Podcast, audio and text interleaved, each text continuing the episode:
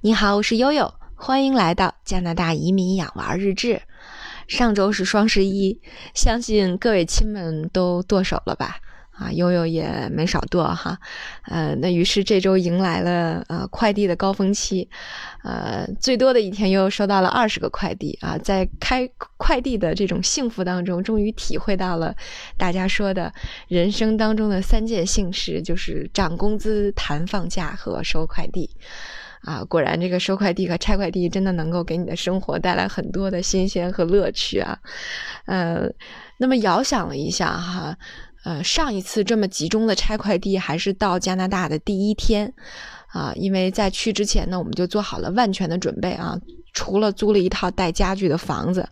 啊，以外呢，呃，从十月份这套房子定了以后，我们有了确定的地址，那悠悠就一直在进行网购哈，所以上一次集中拆快递就是那一天了，啊，于是，呃，我记得以前好像在某一期节目里面提到过这样的一个细节，所以曾经有一个听友给我留过一个作业，说悠悠你应该把你，呃，当时。呃，网购过的这个清单跟大家在节目里面分享一下，这样呢，无论是短期，呃，有这个呃生活或者学习啊，到加拿大有生活学习需要的，还是像长期居住，像新移民刚到加拿大的，可能这份清单呢，对他们来说都挺有借鉴意义的。对对对，然后悠悠在拆着快递的喜悦当中，就突然想起了自己这份长久没有完成的作业啊，于是今天呢，赶紧翻出来亚马逊的，呃，这个既往的订单。啊，跟大家分享一下，到底悠悠都买了啥？呃，其实呢，在中国，呃，网购加拿大的东西还是非常方便的哈。你只需要下载一个亚马逊的 APP，然后呢，在设置里面把啊国别从中国改成加拿大，那么就可以开始愉快的购物了。呃，后来呢，我看很多朋友都在这个疫情当中提到过亚马逊 Grocery，就是有点像它生活超市，有点像咱们天猫，有点像京东的超市。是啊，这个意思。其实它的这些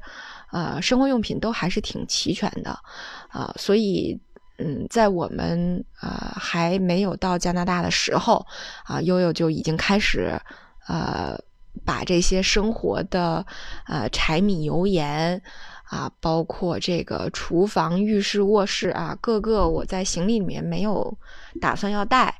呃。或者是这个没有办法准备的，那都已经提前买好了啊。那么，呃，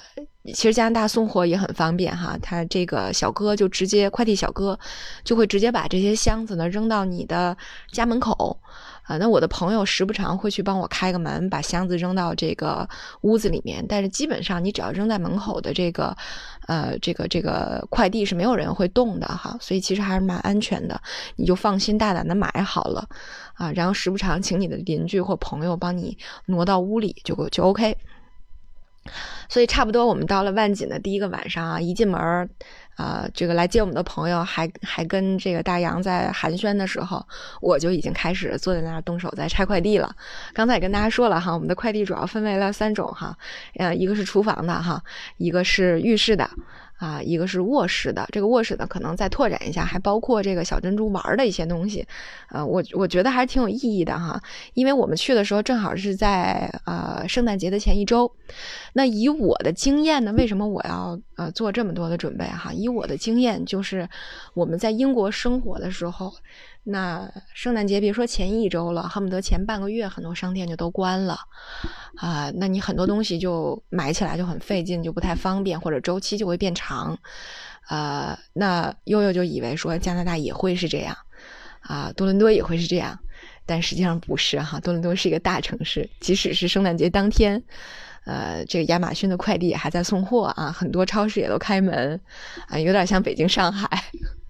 不太像我们英国生活的那个小城市，所以实际上可能悠悠的某些担心是没有什么必要的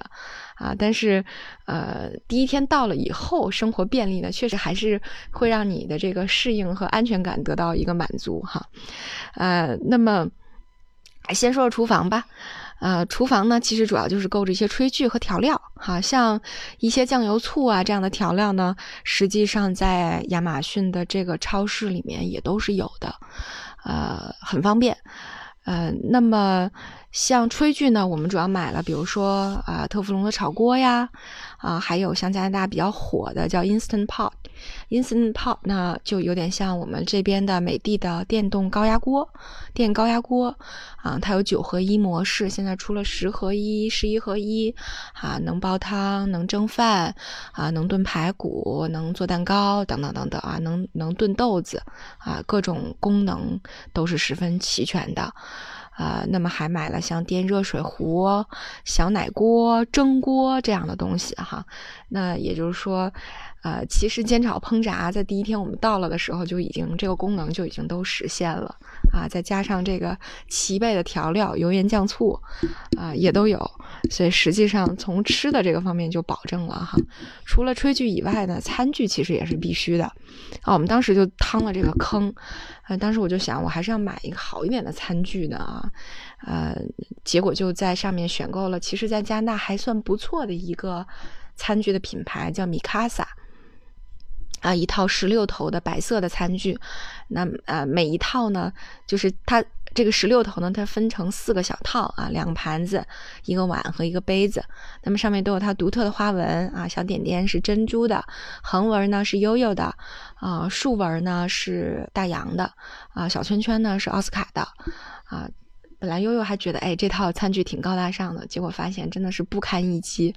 啊，经常在洗碗机里拿出来就破了一个角，啊，或者是手一抖就就摔了个摔了个壳儿，啊，所以实际上它并没有后来我们在华人超市。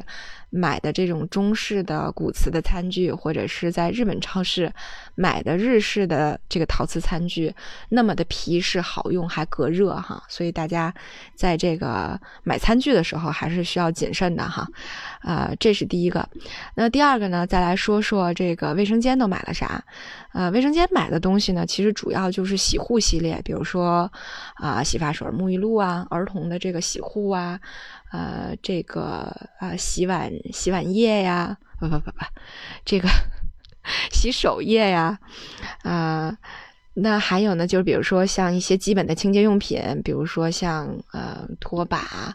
呃这个笤帚哈，这些都是直接在亚马逊就搞定了。还有一些特殊的，比如说呃珍珠妹妹需要的小马桶圈啊。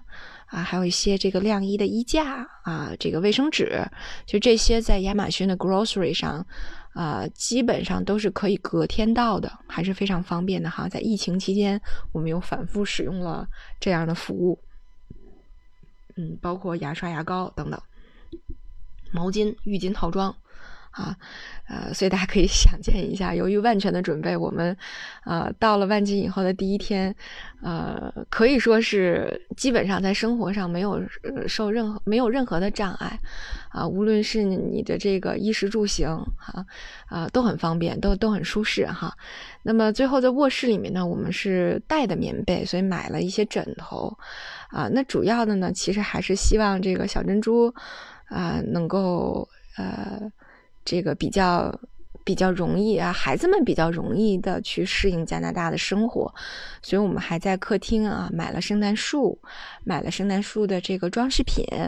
啊，还买了这个珍珠妹妹的一些小的玩具，比如说可以四个人下的，呃，各种的游戏棋呀，呃，这些桌游啊，啊，都能够迅速的玩起来啊，因为我当时也是考虑到了以后呢，可能。呃，这个 WiFi，呃，这个无线网络这块儿，呃，完全弄好可能需要几天的时间。后来事实证明，大概可能花了三五天。呃，才完全弄好哈，所以这段时间呢，呃，你在这个上网不是那么方便的时候，可能一些桌游和小游戏，啊，就能够帮孩子们能够，呃，这个度过一些无聊的时光吧哈。对，还有一个可能比较重要的，就提醒大家一下哈，就是到了加拿大以后呢，那么小朋友啊是必须要坐这个汽车座椅的啊，所以当时我们到了以后，就直接买了一个那个 Graco 的。呃，四合一的座椅就是汽车座椅，啊，确实还是比国内要便宜的哈，呃，就是差不多同品质和同品牌的，啊，汽车座椅还是会便宜很多，啊，所以这基本上是我们到了加拿大第一天哈，呃，就是当时还没有开箱视频这个东西哈。或者说还不是那么流行。哎，其实现在想想有点小遗憾哈，当时应该直接录一个开箱视频，都买了哪些东西？我相信还是会很有意思的哈。呃，所以今天呢，就通过音频的方式跟大家分享一下哈，我们当时到了万锦的第一天，我们的购物清单啊，我们的这个开箱都有哪些东西能够帮助我们顺利的啊度过了第一个啊难熬的，因为你要度过时差嘛，要有时差嘛。度过了第一个难熬的夜晚，好吧，那今天呢，我们分享就到这里，感谢大家的收听，我是悠悠。